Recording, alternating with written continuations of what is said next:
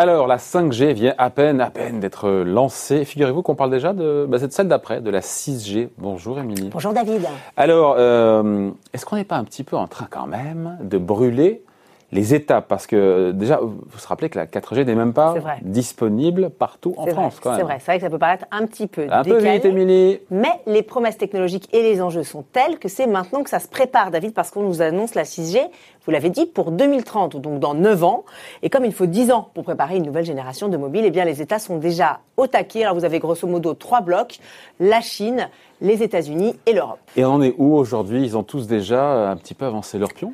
Alors, euh, le premier qui a dégainé, c'est le chinois Huawei. Hein. En 2019, son PDG annonce que ses équipes sont à pied d'œuvre euh, pour un déploiement à horizon 2030. Vous avez également donc les États-Unis qui mènent des, expérimentations depuis euh, plusieurs mois par le biais non pas des équipementiers, puisqu'il n'y a, pas d'équipementiers américains vraiment présents dans ce secteur, mais par les fabricants de puces. Et puis, en novembre dernier, Pékin est allé encore plus loin en lançant un satellite de 70 kg dans l'espace. L'objectif, c'est de tester les bandes de nécessaires à la 6G et c'était une première mondiale, David. Bon, euh, il reste l'Europe dans tout ça. On, est un peu à la traîne. On a un petit train de retard, mais euh, ça y est, elle s'y met l'Europe avec le projet euh, ExaX qui vient d'être lancé le 1er janvier. il est piloté par Nokia et Ericsson. Il associe 23 partenaires de 7 pays, dont bien sûr la France, le tout financé par la Commission européenne. Les travaux doivent durer deux ans et demi. Bon, c'est un peu flou, notamment pour moi, et je ne dois pas être le seul, la 6G. Euh, c'est quoi au juste, au-delà de ce que ce soit la, juste après la 5G Alors, pour comprendre la 6G, il faut s'intéresser euh, à ces bandes de fréquences, les fameuses fréquences terahertz. Alors, pour faire simple, ce sont euh, des bandes qui sont beaucoup plus hautes et beaucoup plus larges.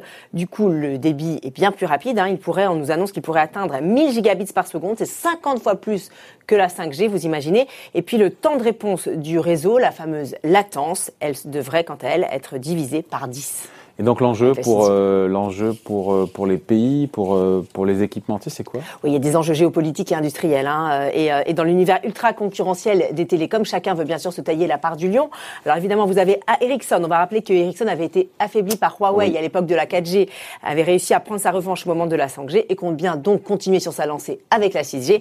Et puis vous avez Nokia qui après un passage à vide entend bien se refaire une santé avec la 6G également. Donc vous voyez, les deux grands équipementiers européens ont tout à gagner et et euh, l'idée, c'est évidemment d'obtenir le leadership technologique hein, pour revendre leurs antennes euh, euh, aux opérateurs du monde entier. Donc vous voyez, la bataille ne fait que commencer. Bon, il y a beaucoup de promesses liées à la 6G. Qu'est-ce qui nous attend? Alors, c'est pas pour tout de suite 2030, mais voilà, rêvons un petit peu. Oui, alors le directeur de Nokia Bell Labs, qui est l'organe de recherche de Nokia, résume assez bien la situation. Voilà ce qu'il nous dit. Les réseaux 6G auront un sixième sens qui comprendra intuitivement nos intentions, rendant nos interactions avec le monde physique plus efficaces. Alors si, euh, si on doit être un peu dans le concret, euh, avec la 6G, il n'y aura plus d'obstacles, David, plus de zones blanches. La 6G devrait couvrir l'ensemble du globe, sur Terre, sur, sur mer et même dans l'espace. Et puis, autre euh, révolution, la voiture autonome devrait vraiment devenir autonome grâce au temps de latence qui est de 0,1 millisecondes contre une milliseconde pour la 5G. Tout ça devrait nous permettre de réagir plus rapidement face aux obstacles imprévus et donc d'éviter bah, tous, les, tous les ratés que l'on connaît actuellement sur euh, la voiture autonome. Ah oui, pardon Amélie, mais la voiture autonome, ok, on sait que ça va arriver euh, bientôt. Euh, il n'y a pas non plus d'effet waouh, moi je vous parle de rêve là. Hein. Alors écoutez, si je vous parle des jumeaux numériques, là c'est quand même un petit peu plus original. Euh, ce sont en fait des clones de nous-mêmes, hein, ou des clones également de, des objets, des lieux ou bien des machines, qui seront capables de nous, de nous propulser virtuellement ailleurs. Ce seront en quelque sorte des hologrammes, mais très sophistiqués.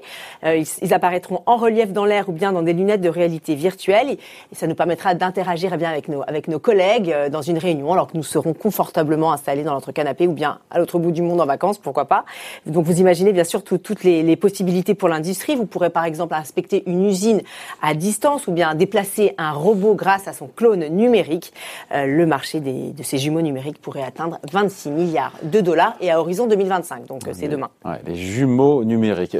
D'autres innovations pour la route Oui, alors il y, en a, on nous en annonce pas mal. Je vous en signe quelques, quelques-unes en vrac. Vous aurez par exemple des cartes 4D de villes modifiables simultanément par des humains ou même par des machines, hein, pourquoi pas. Notre clavier, notre bon vieux clavier d'ordinateur pourrait être dématérialisé pour apparaître virtuellement sur une table ou sur un mur. Les puces sous-cutanées, les puces sous peau euh, devraient également remplacer nos clés, nos cartes de visite ou nos billets de train. Euh, les robots et les drones bien, sûr, devraient prendre de l'ampleur. On devrait les trouver dans les usines, les hôtels et même les hôpitaux. Et puis les caméras devraient également, euh, c'est ce que nous dit Nokia, devenir des capteurs universels qui pourront être utilisés n'importe où. Donc on voit bien hein, tous les dangers que ça peut représenter aussi pour euh, la protection de nos données, pour nos libertés. Donc bien sûr, il faudra installer des, limites et des garde-fous. Et ça, c'est une autre histoire. Voilà, la 6G, ça c'est pendant 10 ans, mais ça commence un peu dès c'est dans 9 ans. 9 ans, on est en 2021, donc dans 9 ans. Voilà. Merci Émilie, bon week-end. Bon week-end. Bye.